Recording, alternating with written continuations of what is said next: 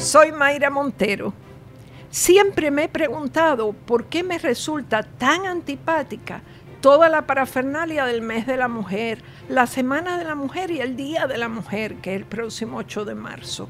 Y no tengo que pensarlo mucho, es por la hipocresía.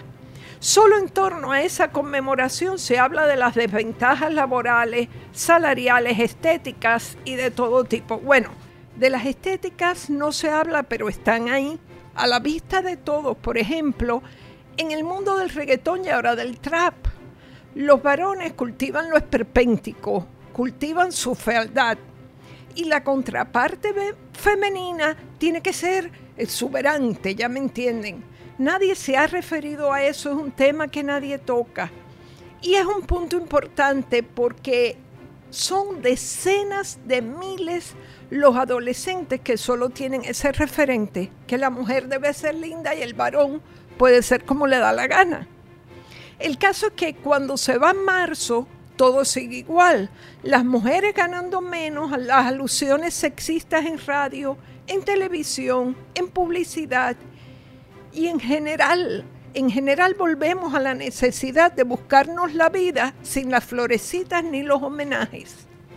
Ahora, a un grupo que aglutina varias organizaciones feministas, se le ocurre pedir un paro general el próximo viernes 8 de marzo como una manera de demostrar que las mujeres pueden paralizar el país. Pero si eso se sabe, no hay que hacer esa fanfarria para demostrarlo a la vez que piden el paro laboral en empresas y comercios, este grupo pide nada menos que un paro en las funciones domésticas. Me imagino que sugieren que ese día las mujeres no muevan un dedo en el hogar, cosa absurda, teniendo en cuenta que en Puerto Rico creo que hay como 300 mil mujeres o más jefas de familia que viven solas con sus hijos. Si ellas no frían los platos el viernes, lo tendrán que hacer el sábado por partida doble. Imposible que lo haga el padre del niño que se fue o que no ha estado nunca. Si una mujer que vive sola, con hijos o sin hijos, no hace las tareas domésticas, la que se fastidia es ella.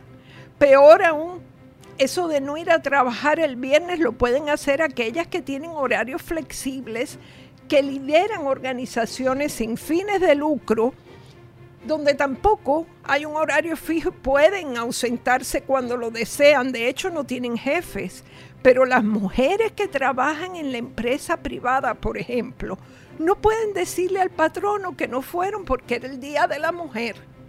Con lo cual es un llamado para privilegiadas o para empleadas del gobierno que también tienen una cierta flexibilidad, digamos, política y no las despiden las mujeres que tienen que reportarse en una cafetería, en una compañía de seguros, en una tienda porque nadie la justifica y tiene que cumplir con su deber, están en desventaja. Comparadas con las que se buscan un puestecito de liderazgo, generalmente ha tenido a grants o, o donaciones llegadas del imperio. De todos modos, lo que más me llama la atención es el paro en las labores domésticas. Significa, en mi caso, que el perro se caca y no la recojo el viernes. Estoy en paro. La recojo el sábado dos veces. Y el perro dirá que al que le importa, claro. Yo creo, el concepto es ridículo, pero el mes de marzo es muy sui generis. Hay que tragarlo hasta que se termine. Yo creo que el mejor homenaje que se hace la mujer a sí misma es trabajar como cualquier otro día, las luchas son trabajo.